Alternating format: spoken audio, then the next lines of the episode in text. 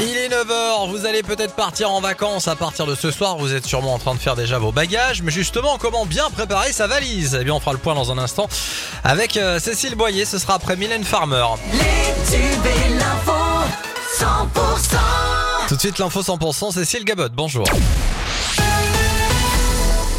Bonjour Axel, bonjour à tous. Euh, L'enquête euh, commence du côté de Villelongue de la Salanque où un homme a péri dans l'incendie de son habitation hier. Euh, Ça s'est passé dans la matinée. La victime était âgée d'une cinquantaine d'années. Ce sont des habitants du coin qui ont donné l'alerte aux sapeurs-pompiers. 35 pompiers ont été mobilisés donc pour cette intervention. 11 personnes ont été mises à l'abri. Du cannabis dans une épicerie du centre-ville à Carcassonne. Mercredi après-midi, les policiers ont réalisé un contrôle accompagné d'un chien spécialisé dans la recherche de stupéfiants. Derrière le comptoir de l'épicerie, ils ont découvert 100 grammes de résine de cannabis. L'employé du magasin a été placé en garde à vue. La nuit de mercredi à jeudi a été particulièrement agitée du côté du centre de détention de Perpignan. Le service de nuit de la prison a dû faire face à un forcené qui a détruit sa cellule, provoquant l'inondation d'un étage. Hier, le syndicat UFAP Sa Justice a demandé des poursuites judiciaires pour ce détenu. Merci d'écouter 100%, la suite du journal avec Cécile Gabod. Cette année, les vendanges s'annoncent compliquées dans les Pyrénées-Orientales. Après un premier épisode de sécheresse en 2018, du mildiou en 2019 et le gel en 2021, les récoltes risquent à nouveau d'être en baisse cette année. Donc 350 000 hectolitres attendus au lieu des 500 ou 550 000 hectolitres prévus habituellement. Avec la sécheresse qui frappe le département depuis plusieurs mois, l'état des récoltes n'est pas encourageant. Certains secteurs ont été épargnés par les fortes chaleurs, même s'ils ont subi un manque de pluie important, mais d'autres cultures ont été plus impactées. Aujourd'hui, les vignerons veulent des actions concrètes de l'État pour leur garantir un maintien de leur activité pour les années à venir. Écoutez, David Drille, il est le président du syndicat des vignerons.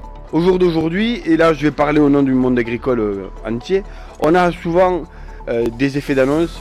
On a en fonction du moment ou de l'année, si c'est une période électorale ou pas, on a des oui on vous aime beaucoup et on vous entend.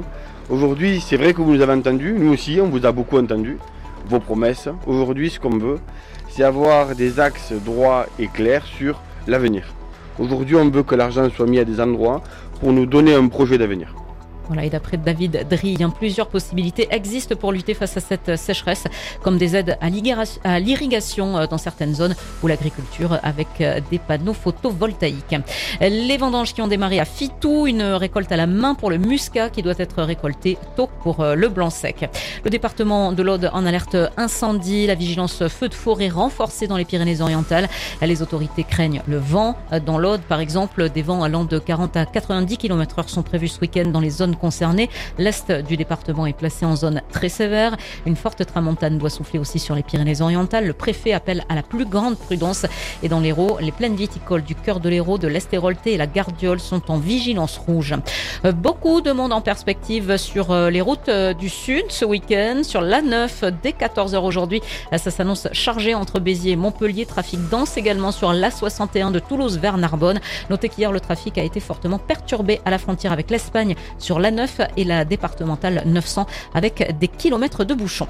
Match de préparation ce soir pour Perpignan avant la reprise du top 14. Les Catalans affrontent le Racing 92 à 19h30 et puis en Super League, les Dragons catalans vont affronter les Wolves ce soir à 21h. La suite du journal avec Cécile Gabod. En football, les Bleus affronteront le Maroc en huitième de finale de la Coupe du Monde féminin. Ce sera donc euh, de la Coupe du Monde féminine. Euh, ce sera mardi prochain 13h. L'Allemagne, deuxième nation du classement mondial de la FIFA, a été éliminée. Le policier qui a reconnu hier un tir de LBD le soir où le jeune Eddy a été gravement blessé lors des émeutes à Marseille restera en détention provisoire.